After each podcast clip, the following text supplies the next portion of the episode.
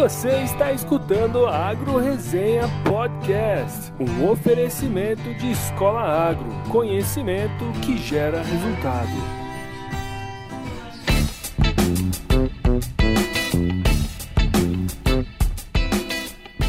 Olá, pessoal! Aqui quem fala é o Paulo Ozaki. Seja bem-vindo ou bem-vinda a mais um episódio do Agro Resenha Podcast. Para você, meu amigo, a porteira desse podcast não tem tramela não. Então vem comigo.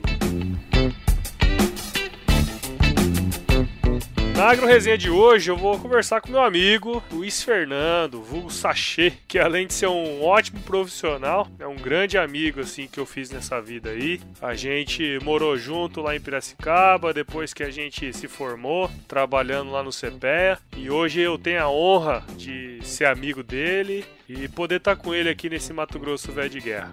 Eu tive a honra de visitar algumas das fazendas da marca 40, né, há poucos dias, e posso dizer, pessoal, que o projeto deles é ambicioso e tem tudo para dar certo.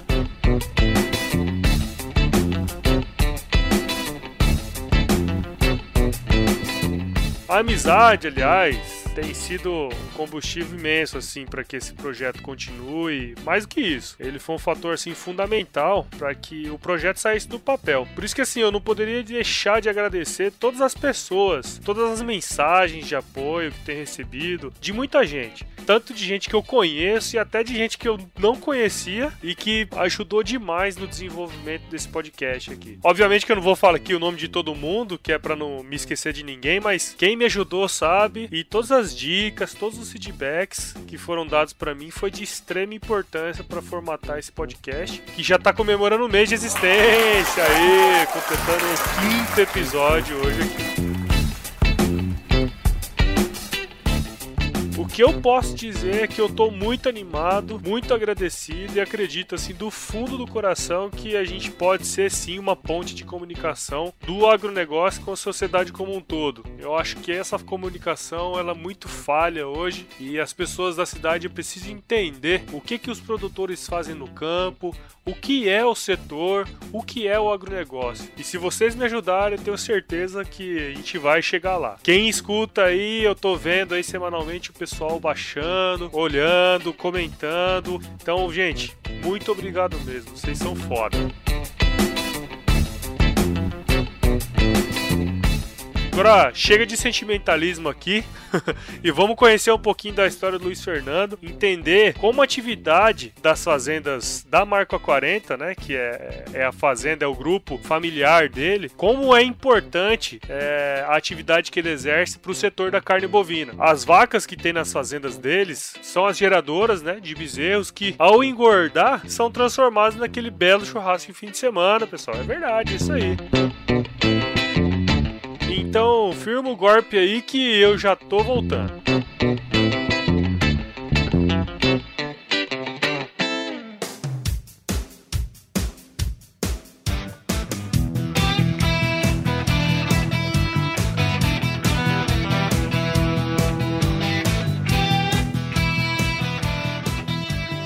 Então, estamos começando aqui primeiro de todos os quadros que eu estou chamando de Histórias da Fazenda. Estou aqui com meu amigo é, Luiz, que eu nem sei mais o nome. Luiz Fernando. Só chamo ele de Sachê. Vulgo Sachê. Vulgo Sachê. É o Luiz Fernando Saquete Dias. Ele é engenheiro agrônomo, assim como eu. Fez mestrado em ciência animal lá na Universidade de Wageningen, na Holanda Falei certo não? Mais ou menos, quase. Nunca falo certo. E atualmente você gerencia as parte, a parte de pastagens aí das fazendas da marca 40, certo? Certo.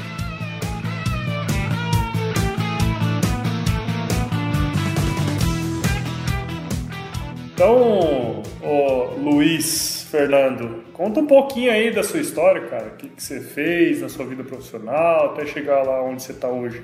É, como você mesmo falou, eu gerencio as, fazendas, as das fazendas da marca 40, mas a marca 40 é uma empresa familiar. E o proprietário da marca 40 é o meu pai, Carlos Oliveira Dias. Então, é, experiência realmente profissional que eu tive, além de ter sido contratado brevemente pelo CPEA, como você lembra, mas logo após o, o meu mestrado, a, a conclusão do meu mestrado, eu parti para o Mato Grosso né, para trabalhar junto é, com meu pai e com meu irmão na marca 40, desenvolvendo essas atividades. Então, assim, a minha experiência profissional mesmo está sendo lá nas, na empresa da família. Né? É, mas assim, é, é que você é um cara muito é, simples e tal, mas fala um pouquinho como que foi a sua experiência lá na Holanda, que eu acho que isso aí te, te enriqueceu pra caramba. A Holanda foi, foi uma bela experiência, assim. É, se a gente for contar como uma experiência pessoal, foi muito bacana porque eu morei numa casa que tinha 30 pessoas, 30, 40 pessoas de 17 nacionalidades diferentes. E eu era o único brasileiro, era o único que falava português lá. Ou seja, tinha que se virar nos 30, né? A gente dividia banheiro, a cozinha e a única coisa que era realmente isolada, né, assim, individual para cada um era o quarto. Então, é, ter que lidar com tantas diferenças culturais de tantas tantas pessoas com diferentes é, históricos de passagem e até mesmo afinidades de estudo é, foi muito grande, porque lá a universidade é uma universidade completa, né? Então nós tínhamos, é claro que tudo era voltado para o agro, mas nós tínhamos, por exemplo, cientistas dos alimentos, nós tínhamos é, pessoas que mexiam com turismo rural, pessoas de extensão, de sociedade e tinha gente de, de produção mesmo. Mas apesar de ser tudo meio que voltado para o meio agro, para o meio rural, eram cabeças totalmente diferentes, cursos totalmente diferentes. Então foi um, um belo aprendizado, né? É, e sempre agrega alguma coisa você conhecer gente diferente, sempre, diferente. É.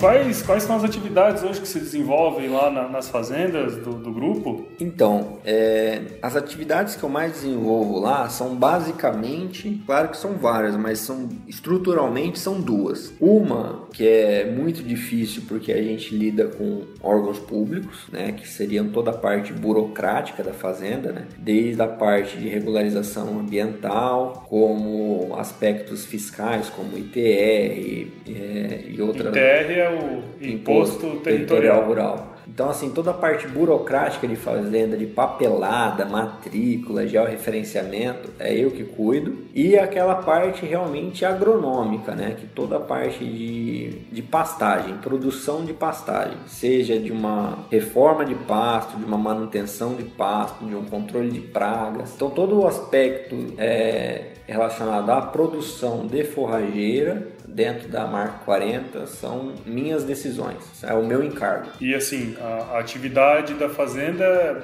basicamente pecuária, né? Sim, é, é pecuária, nós não temos outra atividade, é pecuária, pecuária e exclusivamente cria. Então, assim, nós é, apenas recriamos aquelas novilhas que vão ficar para reposição. Só explica aí pro pessoal o que é uma novilha. A novilha é uma da forma mais simples é a vaquinha nova. É aquela a vaquinha adolescente. É a vaquinha então. adolescente, é aquela vaquinha que ainda não encontrou o seu touro. É, novilha. Boa.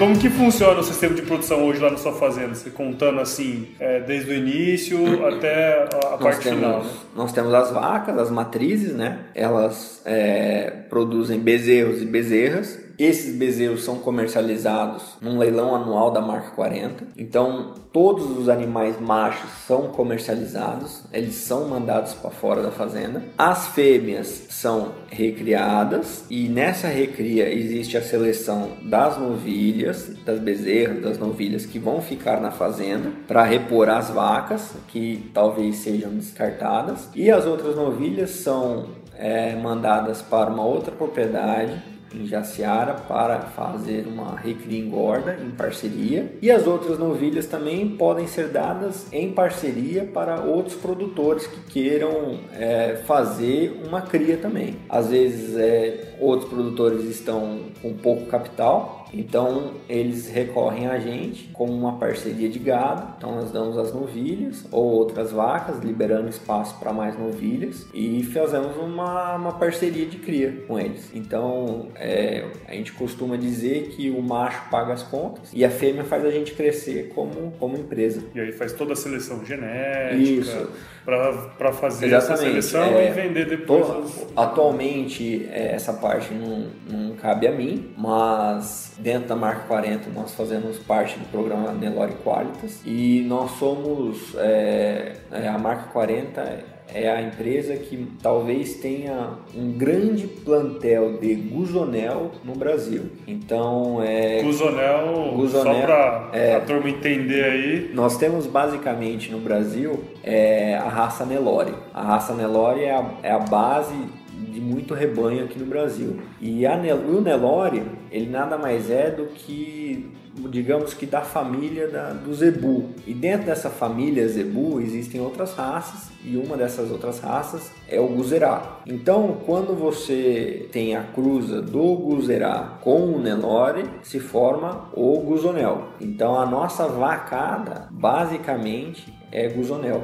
Legal. E aí vocês cruzam com touro. É... E daí nós voltamos ou com Nelore ou com Guzerá mas é, estamos fazendo uma pequena experiência já com, com Angus, né? Com, com Aberdeen. Faz quase como se fosse um tricross, né? É, mais ou menos isso.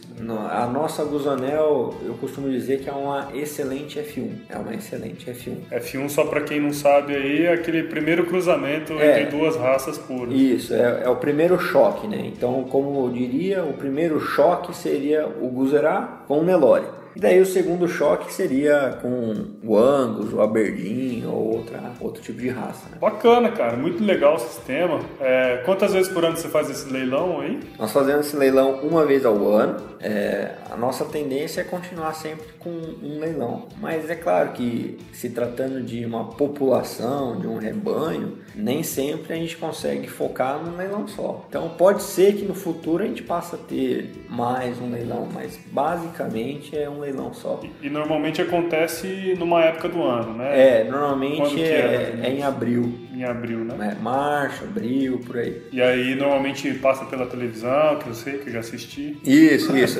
o, no, o, nosso leilão ele é virtual, né? Uhum. Então, o que, que é virtual? É a leiloeira, junto com a gente, é, nós filmamos o gado dentro da fazenda e o comprador assiste o lote, né? assiste esses bezerros na sua casa ou em qualquer lugar, pela internet ou pela TV, em qualquer lugar que tenha uma mídia que possa reproduzir isso. Então é, é super tranquilo. A pessoa, um domingo, claro, estabelecido há muito tempo, mas num domingo ela liga a TV. Se ela quiser, se ela quiser comprar, basta fazer uma ligação para a leiloeira e efetuar a compra. Uhum.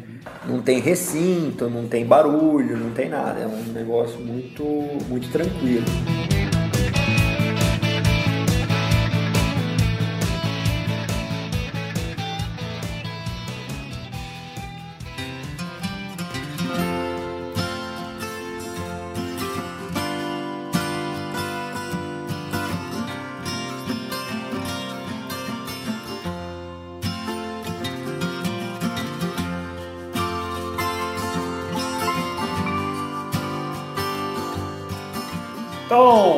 Passando aqui para um, um, tema mais descontraído aí, muito legal o seu sistema de produção. Eu sou suspeito para falar que eu sou fã né, do seu trabalho, sempre fui. Então, Obrigado.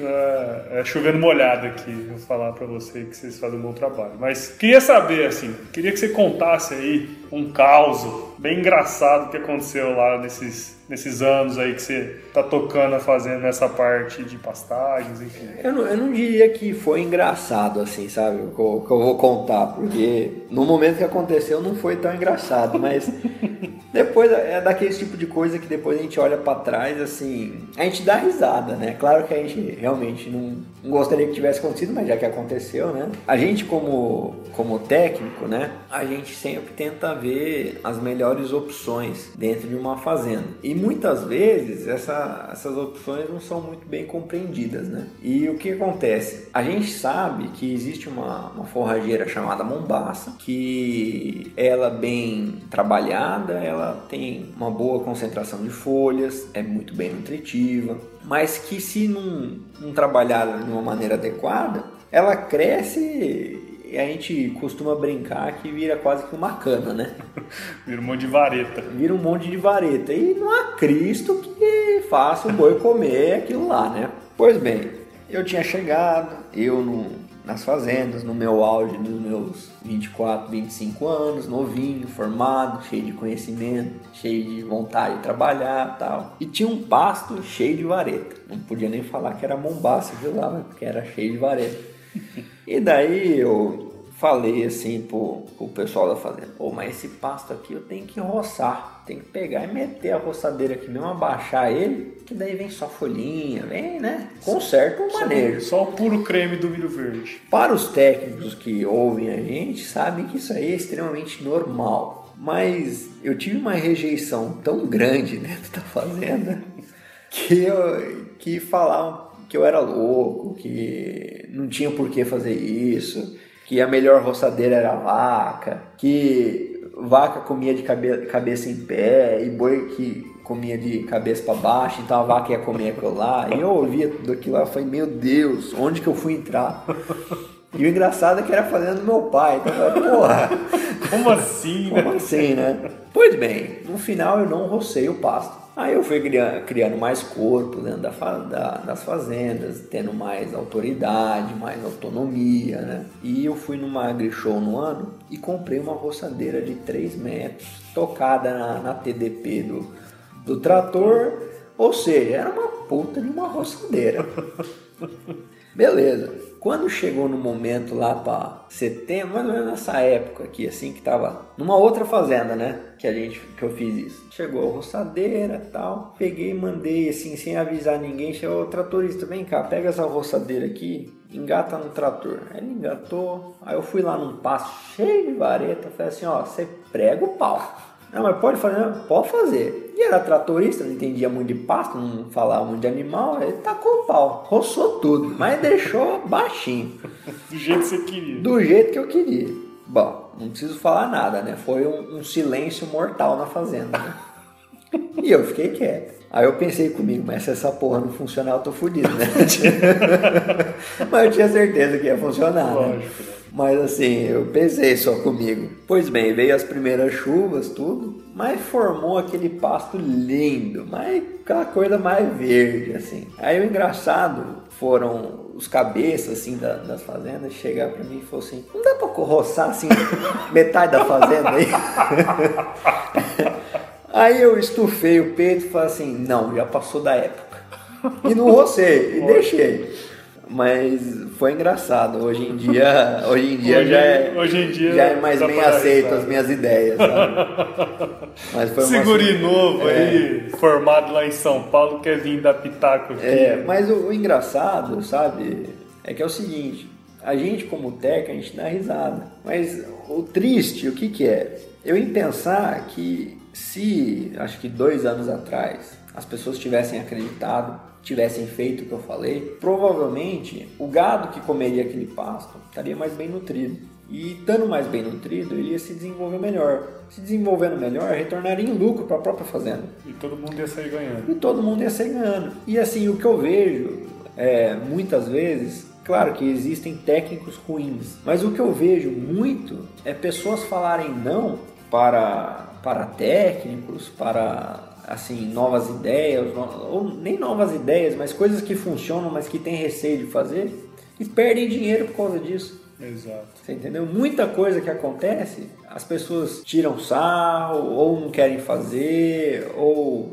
é, falam de tradição, de mais de anos que fazem desse jeito e que sempre dá certo, que você vê que fazendo do jeito que você está falando, gera lucro, gera resultado. Então, assim, é, é, foi um negócio engraçado, a gente dá risada, mas quando a gente olha para trás, fala, poxa, se tivesse feito antes, tava bem melhor. Tava bem melhor. E, e, e também eu, eu, acho que tem uma questão dos técnicos, né? Que muitas vezes é, pessoal novo vai para o campo e, e se sujeita, né? Assim, Sim. aceita, aceita essa, essa questão Sim. e acaba não evoluindo, fazendo como deveria. Né? Exatamente. Mas assim, é infelizmente a sensação que me dá É que é assim, precisa passar muita água debaixo da ponte para a pessoa ver que dá resultado. E infelizmente toda essa água que passou é dinheiro que levou embora. Poderia ter ficado lá.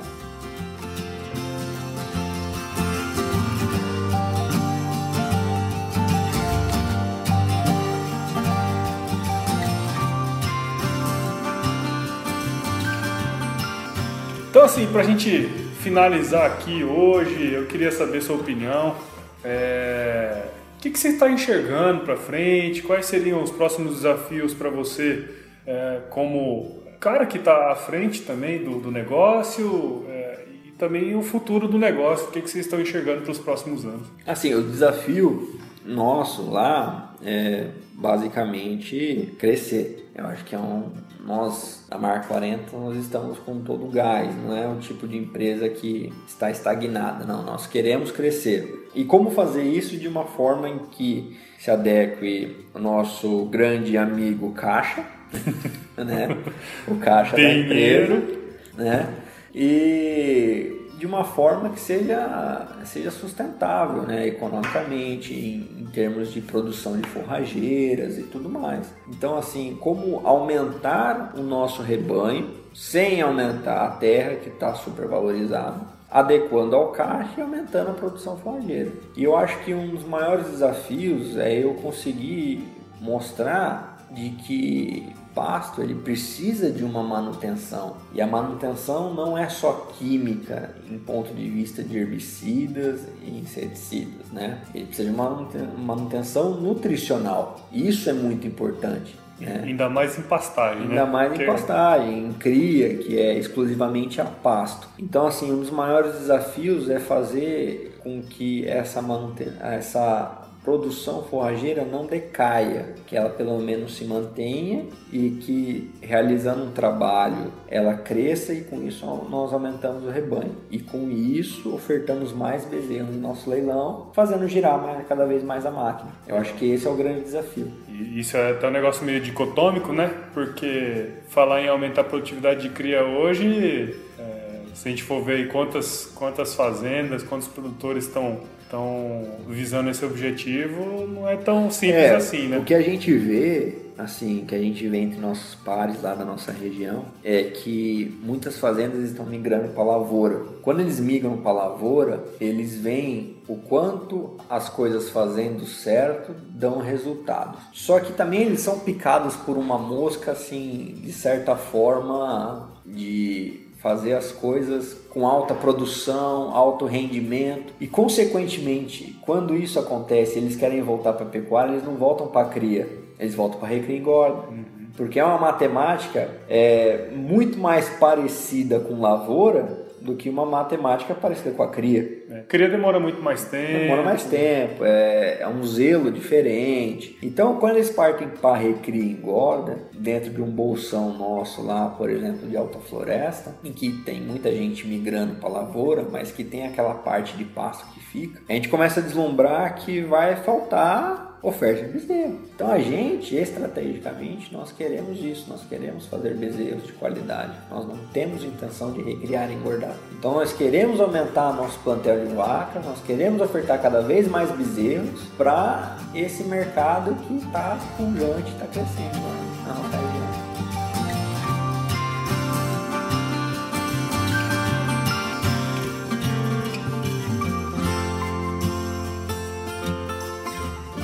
Legal, cara. É, acho que é uma, uma estratégia interessante do ponto de vista mercadológico, né? Aham. Pensando em como está o desenvolvimento. Até a gente não falou, né? Mas a- as fazendas ficam na região de alta floresta aqui em Mato Grosso. É, de Sinop a, a Alta Floresta, né? Então, bem ao norte do estado de Mato Grosso. E, e é interessante ver como o projeto de vocês está focado. né? E quando um projeto está focado, eu acho que gera resultado pra caramba. É, assim, eu não tenho como não deixar de falar que algumas coisas atrapalham, né? Só que assim, é aquele negócio, existem vários fatores de risco dentro do negócio. E um dos riscos que eu gosto muito de falar e que pouca gente lembra são os riscos institucionais.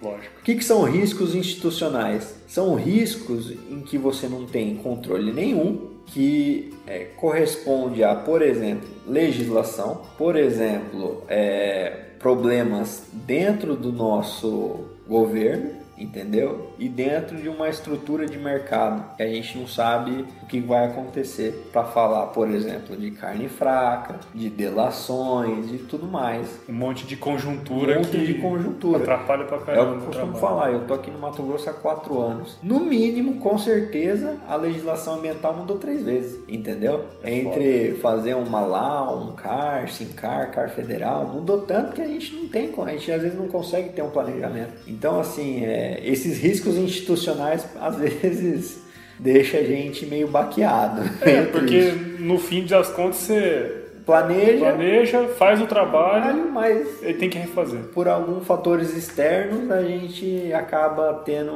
um gasto desnecessário, um gasto às vezes nem tanto financeiro, mas assim é De tempo de mesmo, né, tempo, cara? de suor, de para debruçar e resolver algum problema desse tipo.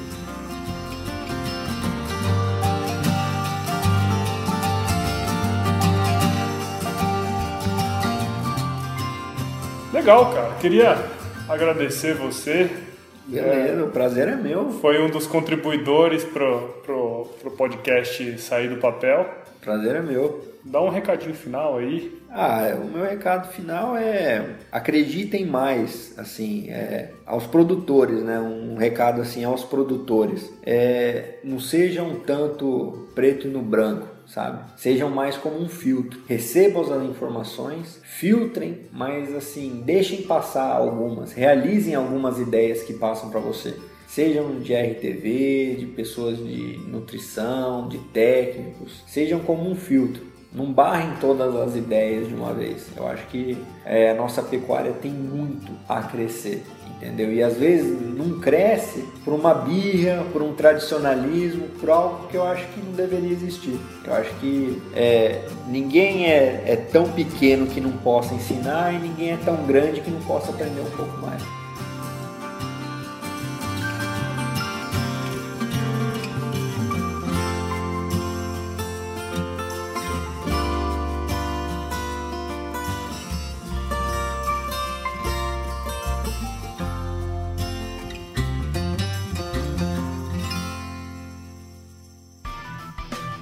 Você escutou a Agro Resenha Podcast com o oferecimento da Escola Agro, conhecimento que gera resultado.